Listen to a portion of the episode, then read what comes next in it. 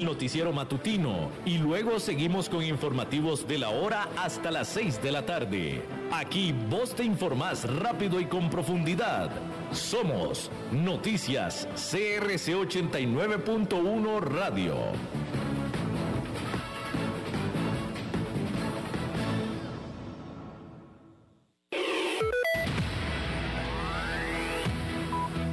Noticias CRC 89.1 Radio.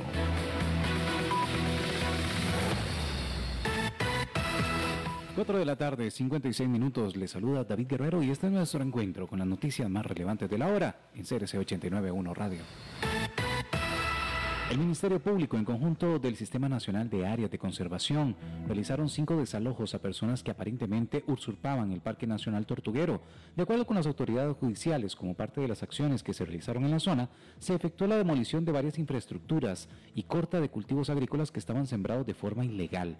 En apariencia, en varias situaciones los funcionarios del Parque Nacional le notificaron a los sospechosos que debían desocupar el lugar, sin embargo, no acataron las órdenes de los funcionarios. Por otro lado, los primeros cuatro desalojos se dieron el pasado lunes 28 de junio cerca del río La Suerte, en la zona de vuelta, dos kilómetros aguas abajo del embarcadero La Pavona mientras que el quinto se realizó el pasado martes 29 de junio en el poblado de San Francisco, aguas abajo del canal Penitencia.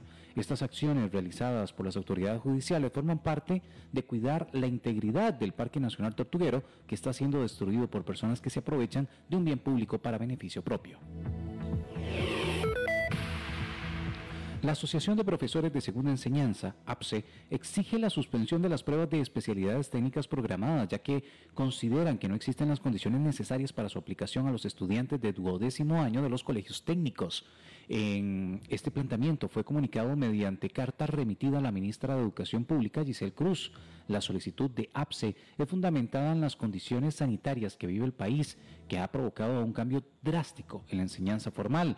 La entidad asegura que se ha manifestado una fuerte desigualdad en el acceso a la educación, lo que implica graves diferencias en la formación técnica de las personas estudiantes. APSE considera necesario realizar otra prueba en la cual este, esté un docente a cargo de la subárea, subárea y que la prueba sea parte de la evaluación del segundo semestre del 2021. Además, que la prueba no sea un requisito de graduación para de esta forma darle oportunidad de trabajo a todos aquellos estudiantes que necesiten llevar un mejor bienestar a sus familias. En una hora, más noticias. Noticias cada hora en...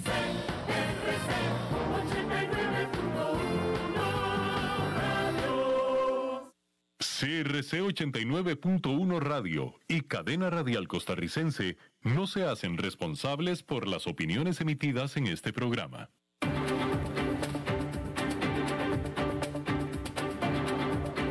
Inicia a las 5 con Alberto Padilla un programa diseñado con el objetivo de llevarte diariamente un tema de actualidad, acompañado siempre de reconocidos editorialistas, de lunes a viernes a las 5 de la tarde por CRC 89.1 Radio, a las 5 con Alberto Padilla.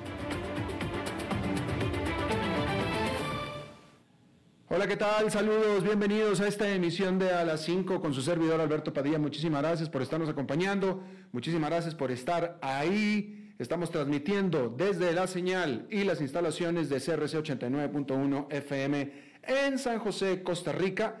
Y estamos saliendo en diferentes vías, por ejemplo, en Facebook Live, en la página de este programa, a las 5 con Alberto Padilla, así como también en podcast, en las más importantes plataformas, Spotify, Apple Podcast, Google Podcast, otras cinco más, por cierto. Y aquí en... Ah, Costa Rica, este programa que sale en vivo en este momento a las 5 de la tarde, se repite todos los días a las 10 de la noche aquí en CRC 89.1 FM. En esta ocasión, tratando de controlar los incontrolables, el señor David Guerrero, al otro lado de los cristales, y la producción general de este programa a cargo de la señora Lisbeth Ulet. Bien, hay que empezar hablando de que la variante Delta, del coronavirus detectada por primera vez en la India. Ahora está provocando un aumento de casos en los Estados Unidos y en el Reino Unido que preocupa cada vez más a los expertos en salud. Pero los inversionistas han ignorado en gran medida los riesgos. confiando en que las campañas de vacunación evitarán la necesidad de nuevos encierros. Este martes los indicadores SP500 y el Nasdaq Composite establecieron nuevos récords, mientras que el índice Stock 600 de Europa se está acercando a su máximo histórico.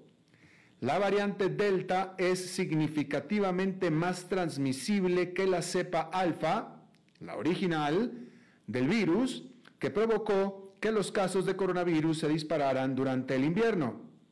Entonces, ¿por qué los inversionistas se han mostrado tan optimistas? El desdén del mercado se puede atribuir en gran parte a la fe en las vacunas. Moderna anunció el martes que pruebas de laboratorio demostraron que su vacuna contra el coronavirus funciona bien contra variantes emergentes, incluida Delta.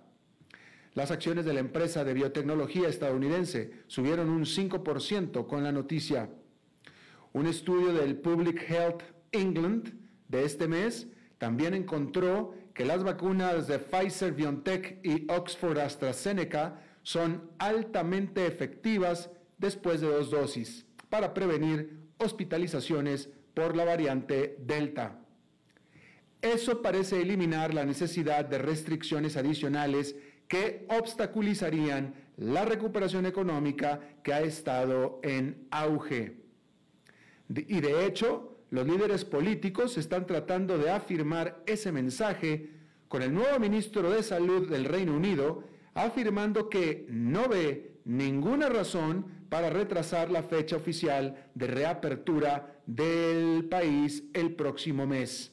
Dijo que la medida será ahora sí irreversible.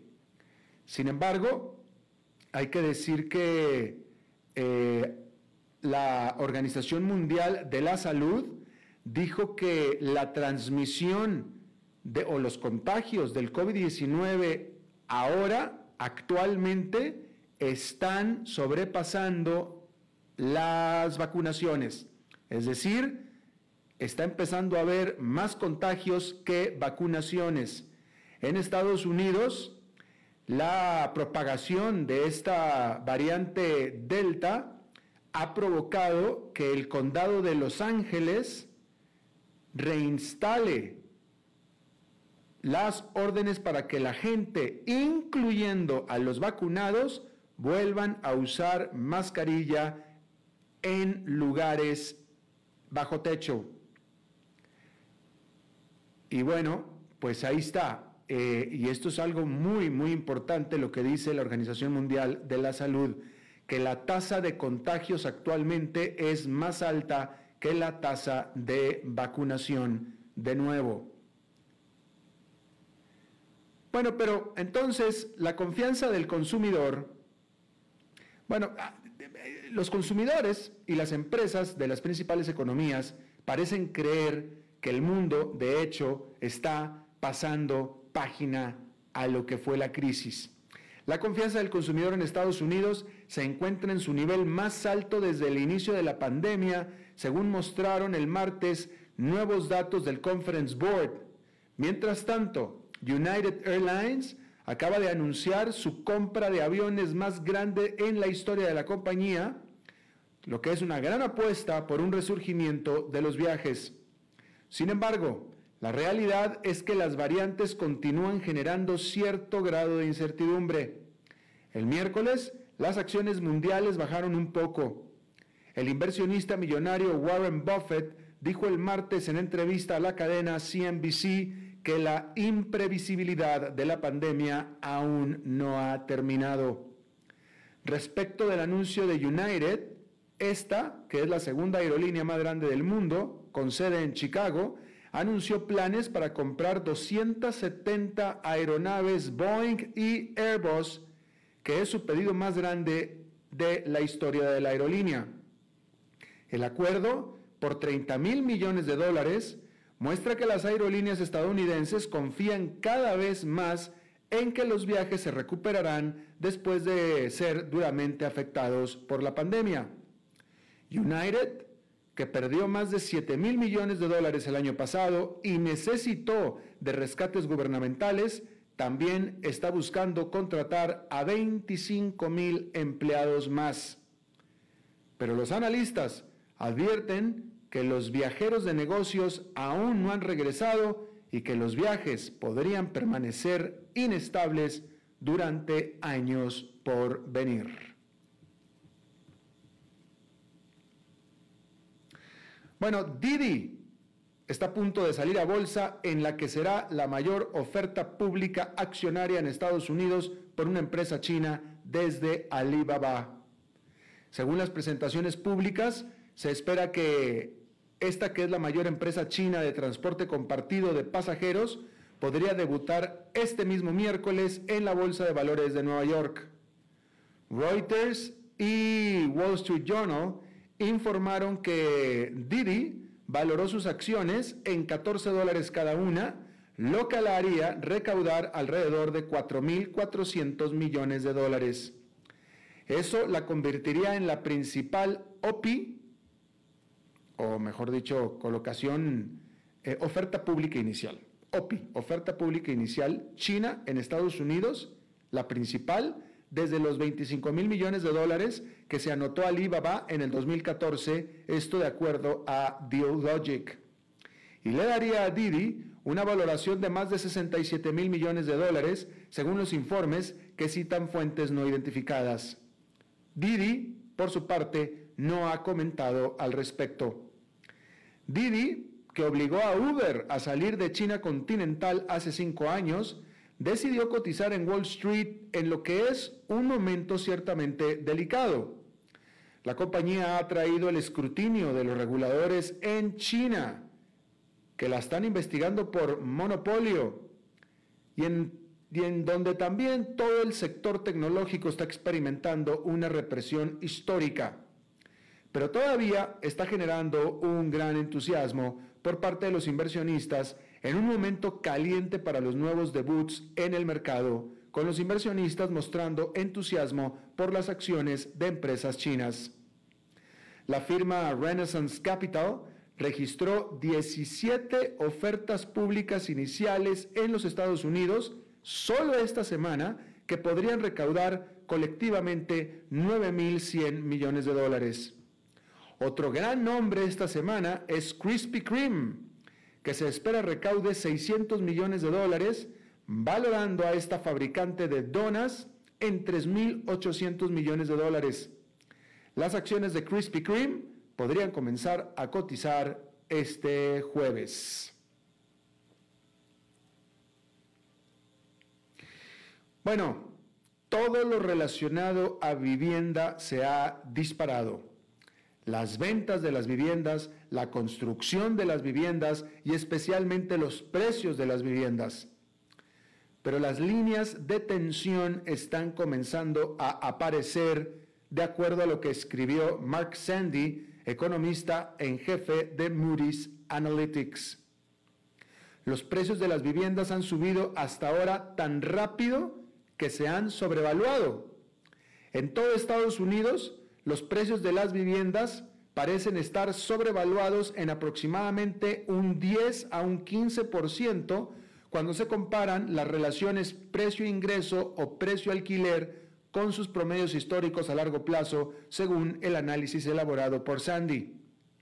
Algunos mercados, principalmente en el sur y el oeste de los Estados Unidos, están sobrevaluados en más de un 20%, porque es ¿Por qué es esto importante? Bueno, porque estos mercados de la vivienda son vulnerables a una corrección de precios significativa a medida que aumentan las tasas hipotecarias. Y aumentarán con la Reserva Federal preparándose para señalar que podría comenzar a normalizar la política monetaria a mediano plazo, señala Sandy.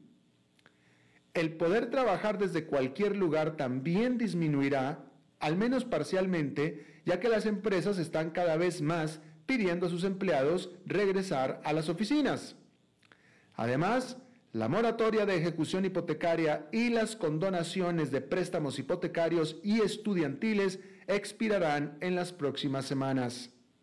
Por tanto, los precios de la vivienda se verán obligados a ajustarse.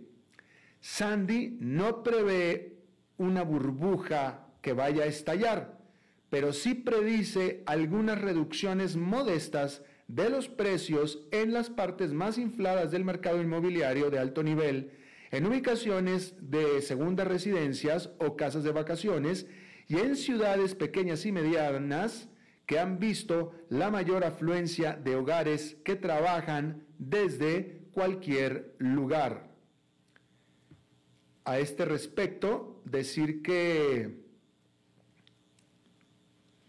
decir que los precios de las casas en Estados Unidos subieron de abril a abril un 14,6%, lo que es su ritmo más alto en 30 años, de acuerdo al SP Dow Jones. Esta firma de investigación dijo que el deseo propiciado por la pandemia del COVID-19 de la gente de trasladarse de sus departamentos en las ciudades hacia terrenos más amplios afuera de las ciudades es el principal impulsor de este aumento. Mientras tanto, un indicador de la confianza del consumidor estadounidense que produce el Conference Board este otro también grupo de investigaciones, este indicador de confianza del consumidor estadounidense subió por quinto mes consecutivo y subió a 120, o mejor dicho, de 120 que estaba en mayo a 127.3 en junio. Bueno,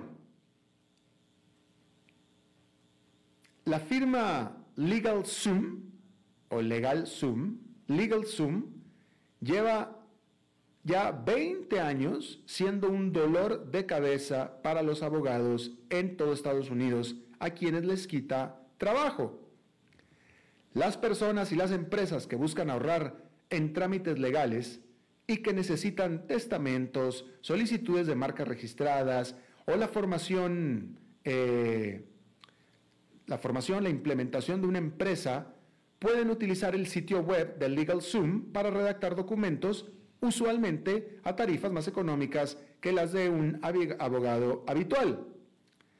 Este miércoles las acciones de la compañía comenzaron a cotizar públicamente en el mercado de valores Nasdaq de Nueva York. El precio de sus acciones el martes superó sus propias expectativas elevando su valor a más de 5 mil millones de dólares frente a una valoración de 2 mil millones en una ronda de financiación privada en el 2018. Y LegalZoom se ha beneficiado de la pandemia. Los ingresos aumentaron un 15% el año pasado, cuando los estadounidenses, atrapados en casa y recordando su mortalidad, recurrieron cada vez más a la empresa para ayudarlos a planificar y organizar sus activos. Los pequeños empresarios también buscaron a la firma. Ayudó a formar el 10% de las nuevas compañías de responsabilidad limitada en medio de un aumento récord en el inicio de nuevos negocios el año pasado. Y, por tanto, quizás haya llegado el momento de que los abogados convencionales bajen sus precios para competir con este molesto advenedizo del Legal Zoom. Y es interesante, realmente, como bien dice la nota, el Legal Zoom es bastante utilizado en Estados Unidos. Imagínese usted que en lugar de tener que acudir a un abogado, a un notario, para cada trámite, como actualmente se hace en cada uno de nuestros países, podamos hacerlo todo a través de eh, un sitio web comercial. Hay que pagar, por supuesto, pero lo puede hacer uno mismo y es mucho más económico que acudir a el abogado. Y bueno, LegalZoom fue fundado, o entre sus fundadores está, son abogados, uno de ellos, al menos uno de ellos es abogados, y uno de ellos es uno de los abogados del equipo defensor de uno de los casos, bueno, lo que le quiero decir es que son abogados de alta, alta eh, gama de, los grandes abogados son los que vinieron a la idea de establecer este famoso Legal Zoom. Bueno, cambiando de tema, mientras en Rusia los políticos elogian la dinámica economía, una nueva ola de COVID-19 está arrasando a el gigante país. La economía de Rusia se ha recuperado a niveles previos a la pandemia, reconoce el jefe del Banco Central. Pero a algunos les preocupa que la economía se esté moviendo demasiado rápido. La inflación en Rusia ha subido, el costo de los alimentos, en el que los rusos pobres gastan alrededor de la mitad de sus ingresos, aumenta aún más rápido. Muchos analistas, dispuestos a estudiar detenidamente la gran cantidad de datos económicos que se publicaron este miércoles, esperan una cuarta subida de tasas de interés el próximo mes. Más irritante es el hecho de no poder frenar bruscamente la propagación de la temida variante Delta. Las muertes registradas en Rusia están en su punto más alto. Y la vacilación frente a las vacunas es tan desenfrenada como el propio virus. Solamente una octava parte de los rusos han sido vacunados por completo. De tal manera que para mantener el alarde de la recuperación económica rotunda, el Estado ruso necesita ponerse a trabajar. El problema es que planea hacerlo por medio de coerción dictatorial. Bueno, y en Canadá más de 130 personas han perecido por la tremenda ola de calor que ha roto récord tras récord nacional. Ayer le estábamos informando que en el pueblo de Lytton, en British Columbia, la temperatura había llegado el lunes a casi 48 grados centígrados.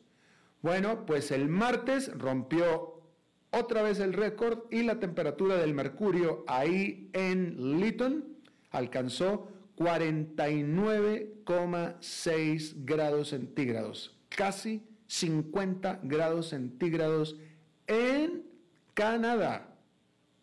No estamos hablando de Cartagena, no estamos hablando de Panamá, estamos hablando de Canadá. Por supuesto que también el noroeste de Estados Unidos está siendo afectado y también han reportado múltiples fallecimientos por esta causa.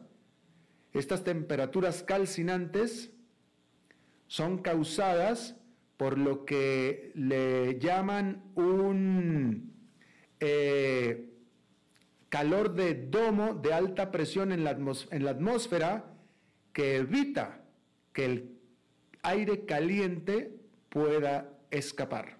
Entonces es como un efecto de domo, una cosa que es absolutamente terrible.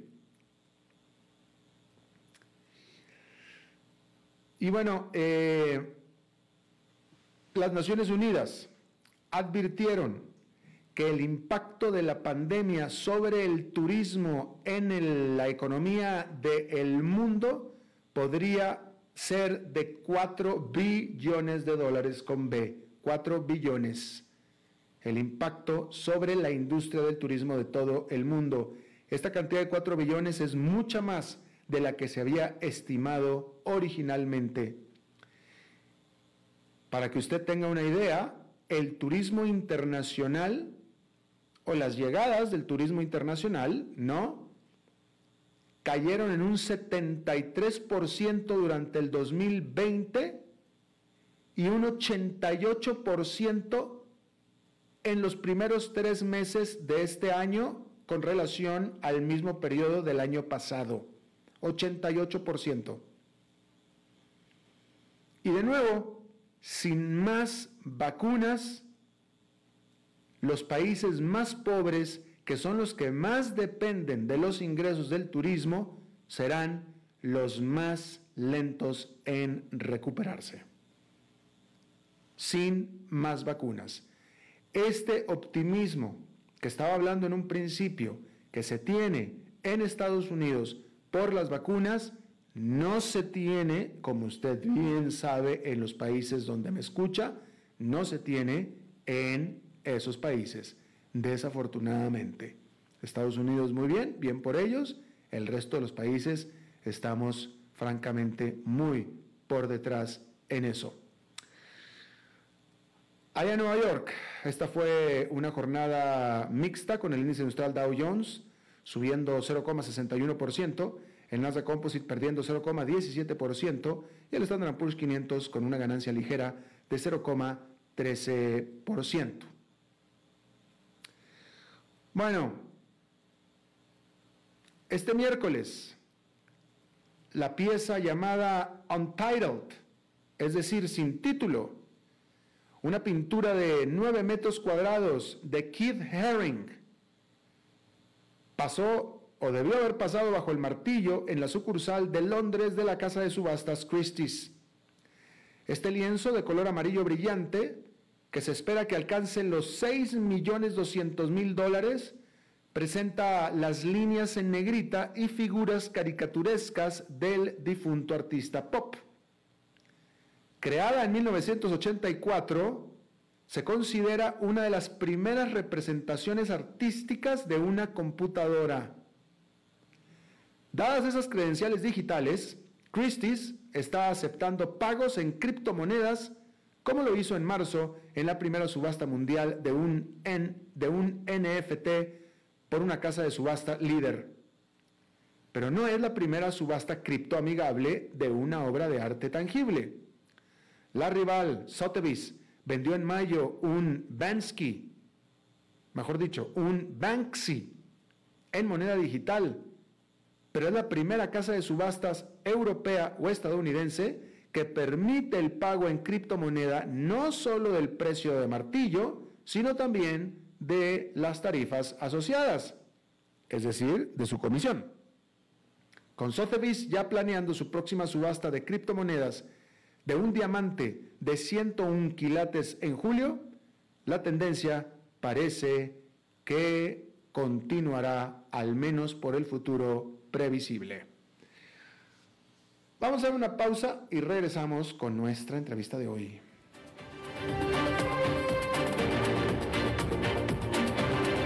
A las 5 con Alberto Padilla, por CRC 89.1 Radio.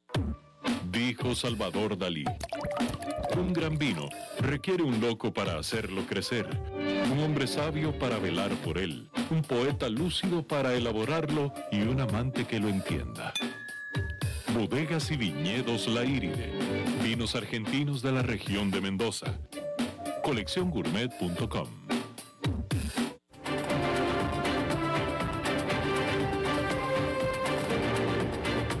Seguimos escuchando a las 5 con Alberto Padilla. Bueno, muchísimas gracias por continuar con nosotros. Eh, bueno, a ver, esta es la segunda vez que esta invitada viene a este programa, pero sin embargo es más presente en este programa incluso que yo mismo. Usted, eh, sobre todo para los que nos conocen, a los que nos siguen, tenemos una comunidad aquí, ya una comunidad en el programa, y, este, y los que nos siguen, eh, a ver, ¿quién es la productora general de este programa? Yo lo digo todas las entradas. ¿Quién es la productora general? ¿Quién es la que me gritaba, la que me pegaba? ¿Se acuerda? Bueno, pues Lisbeth Ulet, que estás de vuelta. Qué mentiroso. ¿Cómo estás, Lisbeth?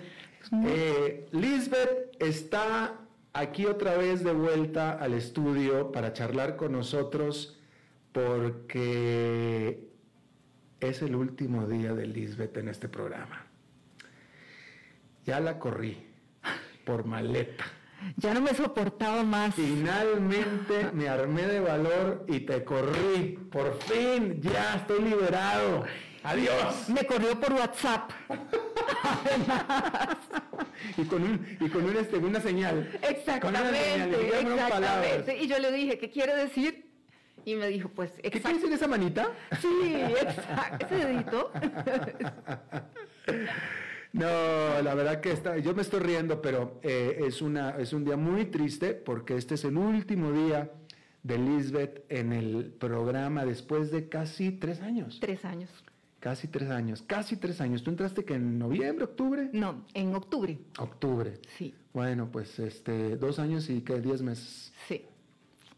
Cuéntanos. Pues sí, es muy doloroso. Cuéntanos, ¿por qué te corrí? Porque por todo lo que tú dices, por el maltrato. el maltrato animal, no. El maltrato animal. Mira, este, tengo un tema familiar y... Primero especifica, ¿te corrí? Me corrió, este, no, pero ya yo veía que me iba a correr. pues me adelanté. Sí, no, no, no. No, Eh, entre no. Alberto y yo hay una relación muy linda, muy... No, Lisbeth, Lisbeth tuvo- tomó la decisión, eh, y ya, ya nos platicará más o no, pero este, una decisión ah, hace tiempo que me dijo, Alberto, me tengo que ir. Exacto. Exacto, y lo hago con muchísimo dolor porque la relación que tenemos Alberto y yo es una relación muy buena, lejos de lo que él dice, ¿no? Que él- yo le pego y le, maltrato. Claro, mientras me deje que me pegue, o sea, mientras me deje que me pegue, tú estás feliz. Es ese, ese tipo de relación simbiótica. Exacto. Yo de, pégame, pégame. Y además no solo es querido por mí, sino por toda mi familia. Así que él es súper, ¿verdad? Sí, que Acogido y querido. No me trajiste a mi fan número uno, Tu fa- No, porque no quería que se pusiera triste. tu hija. Sí, y esa lo, lo ama, lo ama con todo su corazón y lo oye y, bueno, y siempre quiero verlo y quiere, quiere ver a la güera, así que... Bueno, ¿qué está pasando? ¿Qué está pasando? ¿Por qué te nos vas? Bueno, voy por un tema, un tema, tengo que irme del país por un tema familiar. Ah, yo pensé que no. ¿Te- ¿Ves cómo eres? Yo pensé que no. Bueno, ¿cómo eres tú? ¿Yo? ¿Cómo soy? ¿Cómo eres tú? Ok, platica entonces. Eh, por sí, un tema familiar que, que tengo que tratar fuera y, y pues se me, va, se me va a hacer un poco difícil poder hacer esto de manera remota. Pues sí. Y pues, aunque yo quisiera hacerlo y quedarme hasta las no sé cuántas de la noche haciéndolo, porque hay, ca- hay cambio de horario, pues no se, no se puede. O sea, materialmente yo No, creo no, que claro. terminaríamos agotados Claro, claro, claro. muy rápidamente. Claro. Sí, ya cuando hacía yoga a las 5 de la tarde, ya, ya me gritaban a mí, ¿verdad? Porque no estaba presente en el programa. Ah, o sea, que quieres platicar, quieres, quieres entrar en los arbustos. Quieres entrar en los arbustos. Ahorita platicamos, ¿eh? Ahorita platicamos. Entonces, este, pues ni, ni modo, Alberto, a veces es como que la vida te da chancletazos y tú no entiendes, te da otro No, chancletazo. bueno, eh, eh, lo que sí es que, eh, lo que es una realidad, ¿verdad? Este, a pesar de que eres tan joven, Ah, este, tan jovencita. Muchas gracias, pero no es así. te darás cuenta que la vida son ciclos y son ciclos que terminan y abren otros y, y- y- y tenemos que dejar atrás cosas que son muy queridas, muy adoradas. En tu caso, pues serán muchas, pero, pero y, y después lo vas a tener que volver a hacer y, y es que todos son ciclos, son ciclos y ciclos que se tienen que cerrar y iniciar una nueva cosa, estás iniciando una nueva aventura. Exacto. eh, bueno, así son, es normal, es que es normal. Es normal, pero eh, la verdad que eh, dejar el programa es, es un, es me da mucho dolor, pero yo estoy segura que en algún momento voy a volver y vamos a... No, tampoco me amenaces, ¿eh? tampoco me y te voy a estar mandando me- mensajitos y todo ahora ya como tu, tu radio escucha. Uy, uy, uy. Oye, este. Así es que. Pues en fin, oye, pero es que sí, vas a hacer un cambio grande sí. De, de todo. Y en, sí, y en medio de una situación mundial, pues que nos está afectando absolutamente a todos. Entonces, eh, sí, es un cambio total, absoluto. Eh, pues sí. Y bueno, pues yo la verdad me siento mm, pues con dolor, pero por otro lado, eh, pues también agradecida con la vida de tener la posibilidad de, de- hacer el, el cambio en un momento en que tal vez a veces, a veces no, no nos decidimos ¿no?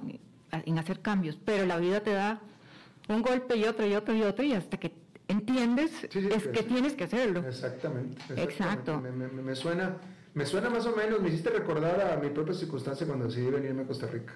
Exacto. Igual la vida, es la vida, la vida, la que, la que, hasta que, o sea, ya llegó un momento, o sea, si yo hubiera entendido antes que necesitaba salirme de Estados Unidos, hubiera sufrido menos. Lo que pasa es que cuando uno se resiste y se resiste, resiste, la vida es la misma, la, la vida es la que te lleva a que entiéndeme que te tienes que ir, que te largues, Ah, entonces ya hasta que te cae y ya lo haces, pero así es y así, pues así sucede. Y justo a, a- a mí me ha sucedido así, porque no a- he cerrado ciclos de, de un montón de cosas a punta de golpes en los últimos meses. Esta es como la cuarta vez que te cambias de país tú, ¿no? Sí, exacto. Sí, ya. Yo, ya la última vez dije, me- cuando me vuelva a salir me voy, me vuelvo a México. Eh, pero no, no voy para México. Hay que decir que Lisbeth es una mexicana de closet. Exacto. Es una mexicana que está en el closet, Yo Se totalmente mexicana, pero- me muero por ser mexicana. pero no puedes. Ay, no. Pues sí pareces mexicana, ¿eh? Pues sí, Pero es mexica. sí, bueno, y eh, no se me pega el acento, eso sí. Pero No, no, me no. encanta, pero lo amo. Amo toda la cultura, la comunidad, Tú, todo. tú, tú pa- pasas por tú llegas a la Ciudad de México, pasas por mexicana y todo, hasta el momento en el que dices Bioinis. Ahí, sí, ahí ya vale. Viernes. bueno, pero rápido me, me- ¿Dónde puedo comer? Ay, no, esta no es mexicana. Bueno, los primeros días a la hora de la, de la- de la comida, que yo no entendía la comida a las 2 de la tarde. ¿Cómo te fue por el programa Las 5 con Alberto Padilla? Pues, no, eso lo tendrías que decir tú, pero bueno, en mi No, caso. no, ¿cómo te fue a ti? ¿Cómo te fue a ti? Bueno, a mí me, me ha encantado esta aventura contigo. Primero porque Alberto y yo nos conocimos hace ya muchos años. Mucho, y de casualidad, Y de de casualidad. casualidad, yo fui, ya, ya habíamos contado la historia, pero Sí. yo fui, a mí, eh, yo estaba de viaje aquí en Costa Rica de visita. Y yo no, no me acuerdo por qué, porque es que no me acuerdo por qué, pero fue una circunstancia de, de fuerza mayor, porque tuvo que haber sido así, porque yo nunca me quedaba en ningún país el fin de semana. Yo siempre me regresaba para estar con mis hijos, siempre, siempre, siempre. Pero en esa ocasión, no sé por qué, me tuve que quedar en fin de semana. Y entonces, eh, este anfitrión, porque era un anfitrión, yo estaba aquí trabajando para, para alguna empresa, algo que me trajo para conferencias, etcétera, y teníamos, tenía este, este muchacho que era el anfitrión, que era el encargado de entretenerme. Y, este, y pues como estaba ahí, era el tipo ahí, el canoso ahí, el fin de semana encerrado en el hotel, entonces me dijo, mira, pues este, el sábado en la noche hay una fiesta en la casa de una colega periodista, eh, porque él era periodista también. También. Yo creo que yo estaba aquí para estrategia y negocios, ¿sería? Creo que sí. Él trabajaba para estrategia y negocios. Eso es lo que no tengo claro. Yo no me acuerdo tampoco, pero, pero, pero me acuerdo que él era periodista y me dijo, oye, hay una fiesta en la casa de esta periodista, en la casa, pues si te quieres venir, yo, yo, yo, qué pena, voy a ir de colado a la casa de un alguien que no conozco, pero prefiero eso a quedarme encerrado en el hotel. Y así fue como fui a caer a tu casa, porque la, la fiesta era en tu casa. Y era muy cerca de tu hotel, además. Y era cerca del hotel, exactamente. Entonces pasó por mí, ahí llego ahí, este, yo era el único que no conocía, era una fiesta íntima de amigos, Sí. y yo fui el único que llegué ahí que no, que no, pues, que no tenía nada que hacer ahí. Y te acoplaste súper bien a todos. Ay, después de cuatro whiskies, claro. y, y así fue como nos conocimos. Y así- y mantuvimos la uy, relación. ¿Cuánto tiempo que fue esto? Uf, más de 20, más de 20 años. 20 años. 20 años, unos 20 años, ¿verdad? Sí. Tú tendrías unos 14. Ah, exacto. exacto. Y yo 34. Exactamente, por ahí andábamos. Bueno, y, y- y- y bueno, pues yo siempre he admirado muchísimo el trabajo de Alberto. Eh, yo estudié economía mirando los programas de televisión tuyos que y siempre discutíamos alguna no- nota tuya. Sí, porque después, porque después empezamos en contacto. Ya a partir de entonces, Sí. que, que, eh, eh, empezamos en contacto y, y siempre tuvimos contacto, siempre de alguna manera estuvimos. Siempre yo le hice yo le de- hecho entrevistas para, ¿Tú para, me entrevistaste alguna vez a mí? para La Nación, me acuerdo, sí, Sí. cuando yo trabajaba ahí. Y, Ya no me acuerdo. y sí, nos mantuvimos y de repente, bueno, el- el- Alberto me cuenta que se viene para acá y pues yo feliz. Y de repente, bueno, pues eh, él me, me dijo que si quería trabajar con él y yo pues fe- feliz, feliz, encantada. Me ha encantado este tiempo porque, bueno, por la interacción que tenemos, a pesar de que nos vemos poco, eh, somos muy independientes, somos Capricornio los dos, somos muy independientes para Somos trabajar. Capricornio los dos, ya no me acordaba. Sí, todos los años se me olvida. Todos los años sí. Este año no se le olvidó el cumpleaños porque es el mismo día del de la mamá, pero si no. pero ha sido... el- el- Eh, eh, no, fíjate que eh, yo he tenido, eh, no cualquiera trabaja a gusto conmigo, no, no, no, no. Este, yo he tenido dos tipos de productores, los que absolutamente me adoran, y creo que tú eres entre ellas, y los menos, pero lo existen, que me detestan y me aborrecen. ¿Por qué? Porque pues tú sabes, yo, yo no me meto, yo soy, o sea, a mí... Súper fácil. Sí, o sea, a mí, o sea, pero para, para, para alguna gente es súper difícil eso. No es muy... Hay, hay, gente que necesita la guía, que necesita que estén ahí. Y yo no, tú, tú aquí, mire, eh, eh, aquí cómo funciona el programa, para que vean el, el valor de Liz y del valor de, de, la productora de este programa, es este, eh, este, ¿tengo chueco el micrófono? Ahí, ya, listo. Es que casi no se hace radio. Perdón, David Este, a ver qué día se va también David, ¿verdad? Pero bueno, en fin, eso, después hablamos de eso. Ese tipo no se va, pero con nada. Por más, por más caras que le hago. Oye, este. Ah, no. Entonces, para que ustedes sepan el trabajo de Liz, o sea, todas las entrevistas que hago en este, que hacemos en este programa, casi todas, 99.9% de las entrevistas son de Liz. Y yo no me entero qué entrevista viene, sino hasta unas cuantas horas antes del programa. Es... Ella me dice, esta es la entrevista, este es el tema. Sí, y pero eso... muchas veces también tú me dices, bueno, podemos, o tengo tal bueno, entrevista, hacemos intercambios, hacemos, sí. no, no, etcétera. La entrevista de ayer yo la conseguí, por ejemplo. Exacto. ¿no? Es un equipo, una labor de equipo, pero típicamente la, así es como se hace. Entonces, eh, pues la mitad del programa es, es, es Liz. Ese es, es la mínimo, la mitad del programa, ¿no? Sí, y, y, y, pero hay gente que no puede, hay gente, yo, yo, yo, yo, así es como me gusta trabajar a mí, o sea, alguien que me resuelva la cosa, alguien que me resuelva el problema, no que me cree otro, entonces yo, yo, yo que me olvide eh, eh, eh, una, una, mano derecha, la mano derecha no sabe lo que está haciendo la izquierda y viceversa, hasta que eventualmente se encuentran, pero yo he tenido productores que no, que no, no, no pueden trabajar así, no les gusta.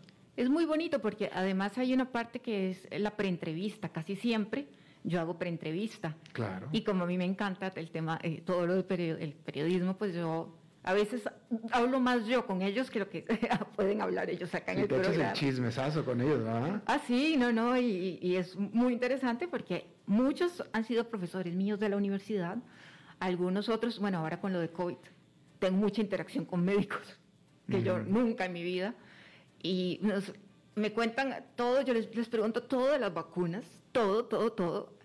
Y, y luego ya, pues, ya, queda pues una, una relación, eh, una relación pues bien, ¿verdad? Bonita, interesante. Y, y la verdad es que, bueno, y gracias a Alberto he conocido gente tan linda y tan interesante como Isaac Cohen, que, que bueno, que es tu fuente y ahora él y yo nos mensajeamos y... y, y ayer, es casado, ¿eh? Lo sé. ayer me dijo, le digo, ayer, no, ayer me dijo que me iba a echar de menos. Ah, okay. Sí, porque le comenté, le digo, mira, es que ya es la penúltima y tal. Y me dice, ay, te voy a echar de menos. Y, y la verdad que tenemos gente súper linda y respetuosa que yo creo que no, nunca nos hemos encontrado así como un, un entrevistado complicado, sino que hemos tenido como buena, buena energía. Sí, sí, ¿no? sí, pero eh, yo, yo, le invito a usted, a seguidor, a que ponga a, a reflexionar lo, lo, difícil, lo complicado, lo laborioso que es encontrar cinco entrevistas diferentes cada semana. Sí. 25 entrevistas diferentes cada mes. Cada mes. ¿Cuántos días hábiles del año son? ¿250 y tantos? Sí. 250 y tantas entrevistas diferentes al año. O sea, uno se siente a escuchar la entrevista. En mi caso, me siento a hacer la entrevista. Pero conseguirla cada día diferente. Y a veces es, es difícil porque ah, no, sí. te cancelan a, no sé, a, a, a, las 2, a las 3 de la tarde, o ayer que te... Bueno, la logística, claro, pero, pero, claro. pero fíjate la, la, labor periodística, porque es qué temas tenemos hoy, sí. cuáles son los interesantes, cuáles son los posibles, cuáles son los deseables, y empiezas a hacer una, una un discriminación, filtro, sí. un filtro, etcétera. Y, bueno, ya tengo, ok, por, estos son mis temas. Después de estos temas, ¿quién puede hacerlo? ¿Quiénes? Y empiezas, y etcétera. O sea, no es fácil. Sí, es, eso, es, eso es cierto, pero es, es parte del reto, es parte del, del interesante. ¿Y por qué estoy lleno de canas y tú no? No, sí tengo canas. ah. Sí, he envejecido mucho estos últimos tres años. sí, pero ha sido la verdad que, bueno, yo los invito a que sigan eh, escuchando el programa, eh, porque viene una persona también de, de, de, otro contexto, y que le va a dar un cambio también, que va a hacer un refresh. Mañana, mañana vamos a presentar a quien viene a tratar de eh, ocupar la silla y ponerse los tacones altos de Liz. Eh, y bueno, sí, va a ser un cambio, definitivamente. Es que la, relación productor, periodista o productor, eh, sí, productor, sí. pues ¿cómo? ¿Qué sería? luego dicen talento, pero a mí no me, nunca me ha gustado el término talento. Yo, yo estoy lento. Eso sí, eso sí, estoy ni tanto, eres muy rápido, eres muy rápido. No, no, no, yo soy medio lento, pero, pero, pero sí, no, pero es, es una relación muy cercana, una muy cercana y, y, y, cuando se llega a ser, como en el caso de Liz conmigo, que ya he tenido otros productores así, este, ya es, es como, es como, como bailar tango, ¿no? Ya, o sea, eh, eh, ya nos comunicamos con la, nos leemos la mente. Sí. Ella ya sabe lo que me gusta a mí, yo ya sé lo que le molesta a ella. Exacto. Este, ¿No? Y, así es, es que así es. Pero encontrar eso es, es, no es fácil. Sí. No es fácil. No, pero además es muy rico escuchar también después de la entrevista, porque una cosa es lo que yo hago en la pre-entrevista y luego veo que le das un enfoque diferente y, y, es también muy rico porque ahí te das cuenta, digamos, de la calidad de presentador que tiene, de, bueno, que tú dices, sí, de persona que entrevista. Bueno, e, e, eso es bueno también, porque también es, es lindo, es lindo que, que, que, alguien que hizo la, la masa, que hizo la masa, quede contenta con el horneado, que es el que vengo a hacer yo. Exacto. ¿no? Yo, nada más lo pongo al horno y lo, y lo, dejo, y lo dejo listo y, y, y, quedas contenta y esa parte es linda también. Claro, claro. El día, que, el día que hicimos lo de la variante Delta, que, yo te lo puse con como dos temas, y al final el tema fue la variante Delta. No, y aparte, y, aparte es buena porrista la, la Lisbeth, porque este, no sé si lo hace, no sé si lo hace en automático. Es más, fíjate que ahorita estoy pensando que yo creo que igual ni las escucha, pero la mayoría de las veces después de la entrevista siempre, muy buena entrevista, Alberto. No, no. Pero se me hace que ni las escucha. Pero casi siempre, ay, que me, yo estoy siempre en el Facebook. Lo que pasa es que, bueno, como aparezco como tú ahí, o si no, en la radio y como últimamente Facebook Live eh, eh, ha habido problemas, pues me subo al auto porque me, encanta y suena buenísimo. y las escuchamos, Sarita y yo, escuchamos las entrevistas en el auto. Sarita, mi fan número uno, ¿ah? Sí. Mi fan número uno, la hija de... de... Ay, que, adora Alberto, lo ama, pero es que lo ama con todo su corazón. Es una cosa... Bueno, todos te quieren. Y pues yo te deseo todo el éxito, Alberto, que siga teniendo éxito el programa para que ya aquí en un, en un tiempo, cuando, cuando ya yo vuelva, esto sigue volando y ya puedo yo montarme en este avión. Si es que vuelves. Sí, vuelvo, claro. ¿Quién quita? ¿No te casas con un moro por allá? Vamos a ver. Nunca sabemos. Nunca sabemos. Nunca sabemos. No. ¿Y tú y tu relación con Maritza cómo está? Maritza, Maritza bien, Maritza bien. Yo estoy muy orgulloso de Maritza. Sí. Bueno, Maritza me, me, dijo que hoy no iba a poder estar en el programa, que, que va a estar mañana. Mañana de Maritza. Sí, pero que cabecita de algodón, que, que lo perdones, que, que, que, te quiere mucho y que, te extraña. La Maritza. Sí. Es, es polémica la Maritza. Sí, ¿eh? Nos diga, bueno, hay, hay, alguien que me manda un mensaje eh, que no sé cómo tiene mi teléfono directo y me, me escribe cosas, digamos, en contra de Maritza. Sí, sí. ¿Pero qué? ¿Qué? ¿Qué? ¿Pero qué? ¿Por qué? ¿En contra de qué? qué? ¿De, de, que es pesada o qué? No sé, creo que no, no, no creo que simplemente no le gusta y, y pues sí, se queja conmigo. Pero, pero es interesante. Porque... A mí me gusta Maritza, pero es un descanso para mí, es una, una relajación. bueno, es que además tú, tú, eres así un poco... Exacto. La verdad que Maritza... Sí. Eh, o sea, yo soy más yo cuando estoy con Maritza que con cualquier otro invitado. ¿La verdad? Sí, sí, este Alberto es tremendo. pues sí, la verdad. Tremendo. Yo cuando conocí a Maritza, yo dije, yo quiero a Maritza.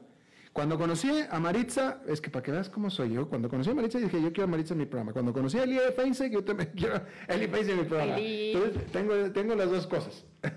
Sí. Esa dualidad. Sí, pero y con Eli hacen también una cupla perfecta se extraña mucho a Eli, se llegó un momento en mi vida, este, ahorita me estoy acordando de eso, pero es real. llegó un momento en mi vida, obviamente no, no en, en- en- durante este programa, durante este tiempo, que por eso estoy aquí y por eso estoy haciendo esto, pero llegó un momento en mi vida que yo en las noches soñaba con presidentes y con políticos, que yo me reunía con ellos y platicaba con ellos, etcétera. O sea, en serio, o sea, yo, yo decía, no puede ser posible. O sea, no, yo, yo- eso es- es- te lo juro, eso es lo que soñaba. Ay, anoche soñé con Lula da Silva. Y este, ay, anoche soñé con Álvaro Uribe. O sea, no, no, no, no, no. Por eso prefiero, yo me, siento más a gusto con Maritza. Sí, bueno, y también tienes entrevistados muy interesantes. Ah, no, sí, también. Todos los economistas eh, te, te quieren mucho, te, te tienen mucho, mucho afecto. Dicen, ay, es que me reta, este me reta. y, em, y bueno, y, y con Eli, pues ahí yo también tengo una relación pues, muy especial, ¿no? Porque cada día también llamamos por teléfono para recordarle. Es, que, es que aparte están los colaboradores, hablamos de Maritza, pero aparte están todos los demás, Claro, con los día. cuales hay, hay muy buena relación, son Exacto. parte de la familia. Bueno, Eli, que ya no está más, pero Fernando Francia, eh, eh, bueno, Glenda Humberto. Umaña, que estuvo, ¿eh? Humberto, Humberto, eh, Glendita, mi corredor, Eugenio. Eugenio. Eh, eh, ¿Tú estuviste, tú alcanzaste a estar con Delfino o no? No, Ya se había ido. sí. Eh, no, no. Delfino estuvo. Delfino Pero estuvo muy poco, porque... Muy poquito, muy poquito. Como un mes, tal vez, porque yo entré como al mes siguiente. Sí, sí, sí. Delfino duró poquito. Sí, Vino, vio y se fue. Bueno, está bien. sí. Sí, muy, muy controversial, muy controversial. Es muy bueno y controversial. Pues sí. Y, Pues Lisbeth, Pues Alberto, muchas gracias. gracias a ti y pues yo sé que nos vamos a seguir viendo. Yo voy a seguir, voy a poner ahora si tengo libertad de poner mensajitos y comentarios con mi firma y mi nombre. Sí, ¿verdad? Bueno, pues sí. Este, sin corte, dice David que David ya ordenó que sin corte. Ah, bueno. Perfecto. Pero Entonces, tenemos, tenemos este, a nuestro, a nuestro bueno, pues Lisbeth, te deseo todo el éxito. Tú y yo vamos a estar en contacto, claramente. Obvio. Pero te deseo todo el éxito. Muchísimas gracias por este tiempo que estuviste aquí en el programa. No, gracias a ti. Eh, ojalá y, eh, bueno, tu tiempo, este tiempo, tú, ese está, ese es tu tiempo, ya te quedaste ahí, ese va a ser tuyo, pero eh, pues ojalá y, y- y el próximo productor eh, sea tan rico para el programa como lo fuiste tú. Ay, gracias. Y, pero bueno, eso es, eso es para el futuro del programa, pero definitivamente el programa no será lo mismo sin ti. Mm. Este, por más cariñoso y delicado que sea el próximo productor, no te va a poder llegar a ti, porque tú siempre me hablas así con la vocecita, Ay, siempre. sí, me dice que soy una rosita y yo me enojo. Yo, ¿qué le pasa? Que soy rosita.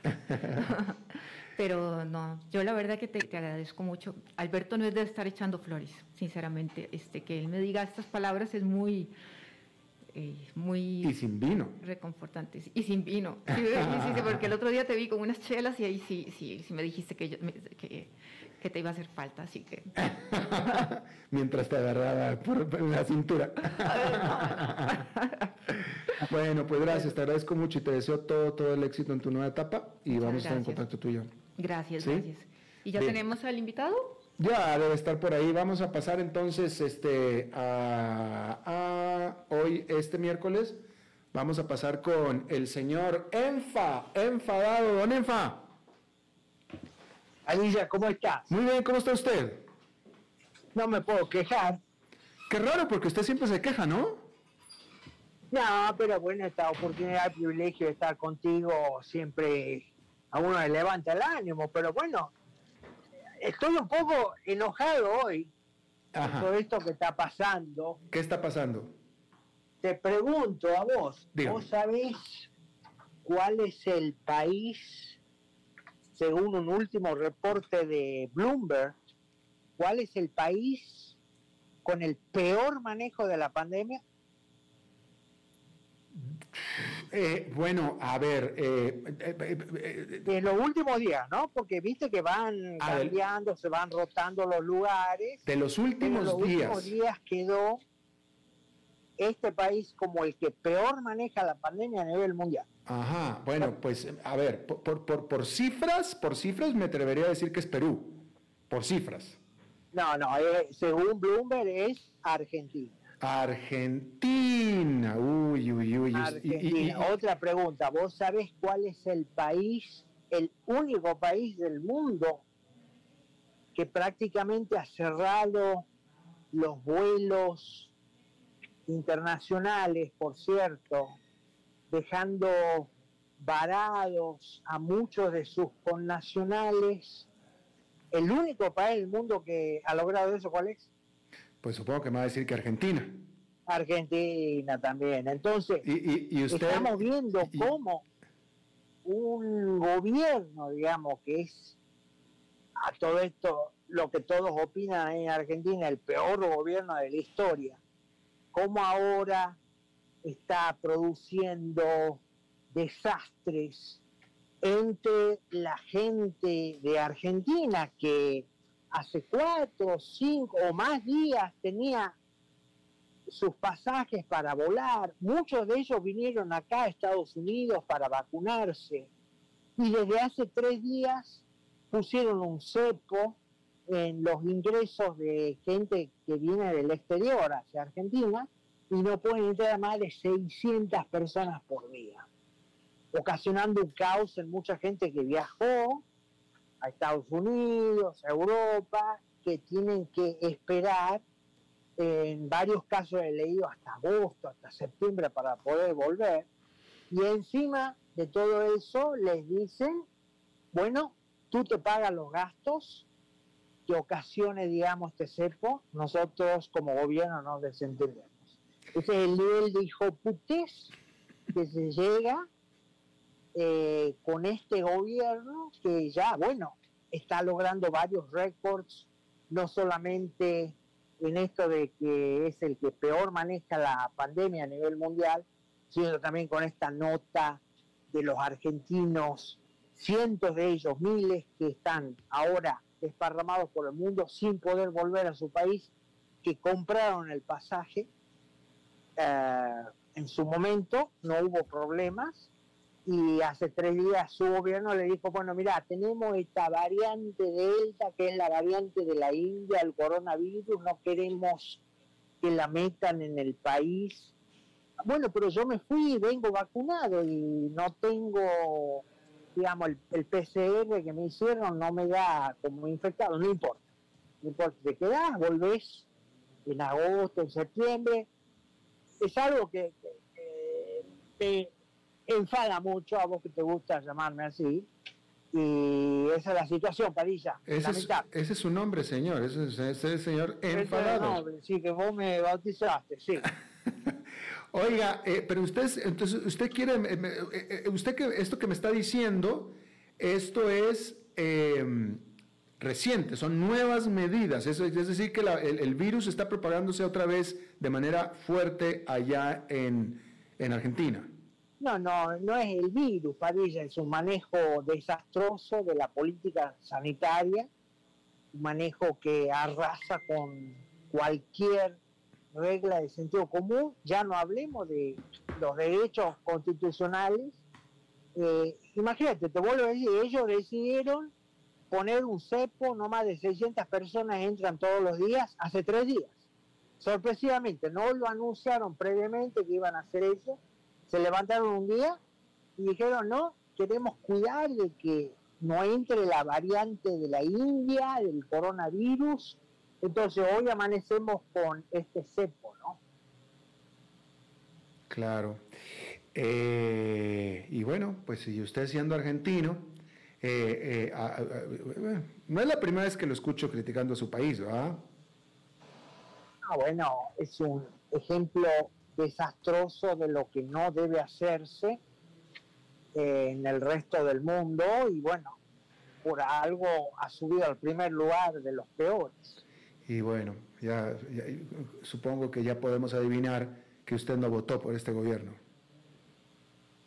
No, bueno, yo desde que vivo en el exterior, vivo en Estados Unidos, yo nunca he votado eh, como residente en el exterior. Sí lo hice en el 2019 por primera y última vez, porque bueno, a pesar de estar radicado hace tiempo acá, 23 años, eh, este mes he cumplido, eh, pero bueno, quería poner mi granito de arena para que no vuelva esta versión eh, desastrosa del peronismo, que es el kirchnerismo, pero bueno, no alcanzó.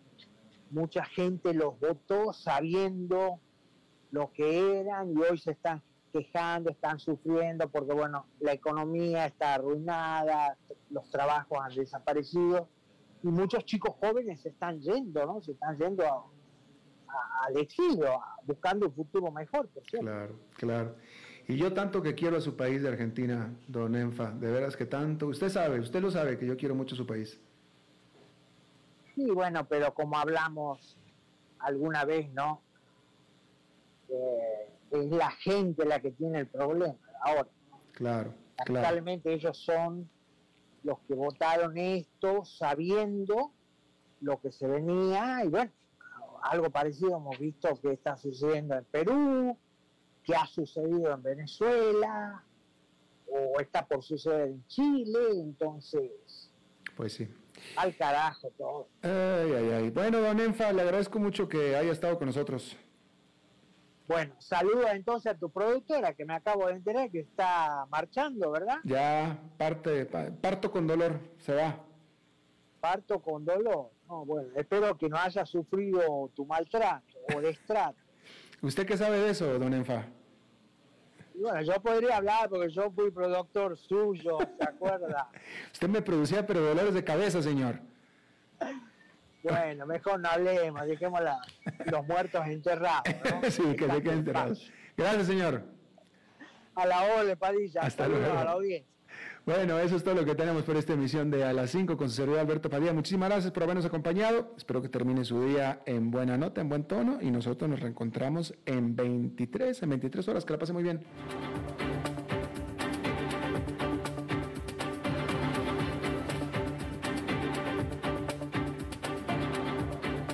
Concluye A las 5 con Alberto Padilla.